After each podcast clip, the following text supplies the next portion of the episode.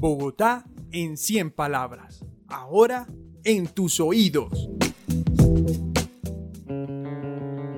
Golpes inesperados.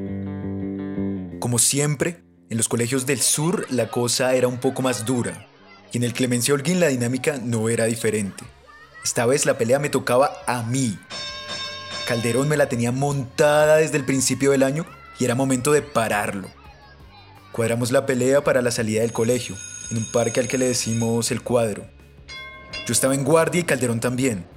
Todo pasó muy rápido. En cuestión de segundos sentí dos golpes y Calderón aún no se movía. No sé en qué momento la pelea me la ganó mi mamá. Oscar Giovanni Bonilla, 20 años, localidad Rafael Uribe Uribe.